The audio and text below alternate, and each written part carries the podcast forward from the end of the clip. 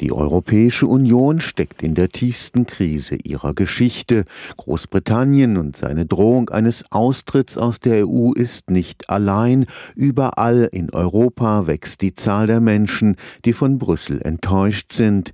Nicht einmal in der Frage einer gerechten Verteilung der Flüchtlinge findet die EU zu einer gemeinsamen Lösung.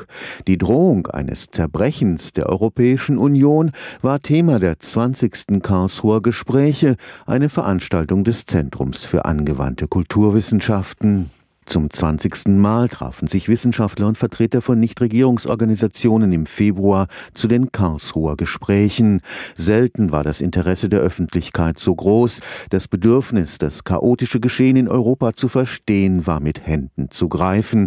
Und die Botschaft der Experten klang für viele wenig beruhigend. Dieses System ist unter gegebenen Bedingungen reformunfähig aus sich heraus. Und die Frage, wann wir zu einem Reset kommen, wo wir sagen, wir müssen das jetzt mal neu designen, das wäre halt die Idee der Europäischen Republik. Dr. Ulrike Gero ist Direktorin des European Democracy Lab in Berlin.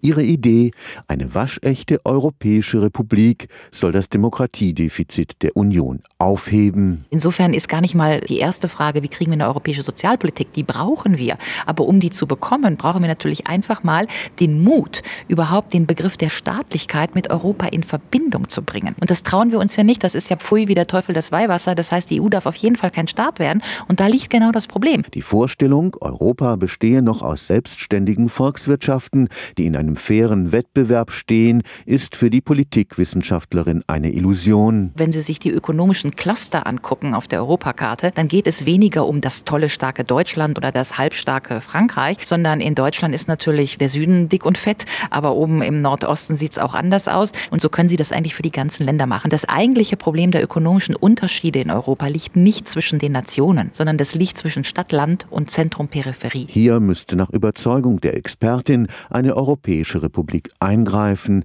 Deshalb sollte jetzt eine breite Bürgerbewegung in Europa auf dieses Ziel hinsteuern. Eine große Bewegung, in der wir eine bierdeckeltaugliche Forderung an das System stellen, die da lautet, wir wollen den Grundsatz der politischen Gleichheit für alle Bürger Europas respektiert sehen. Weil nur wenn wir als Bürger gleich sind, können wir in einer politischen Union leben. Stefan Fuchs, Karlsruher Institut für Technologie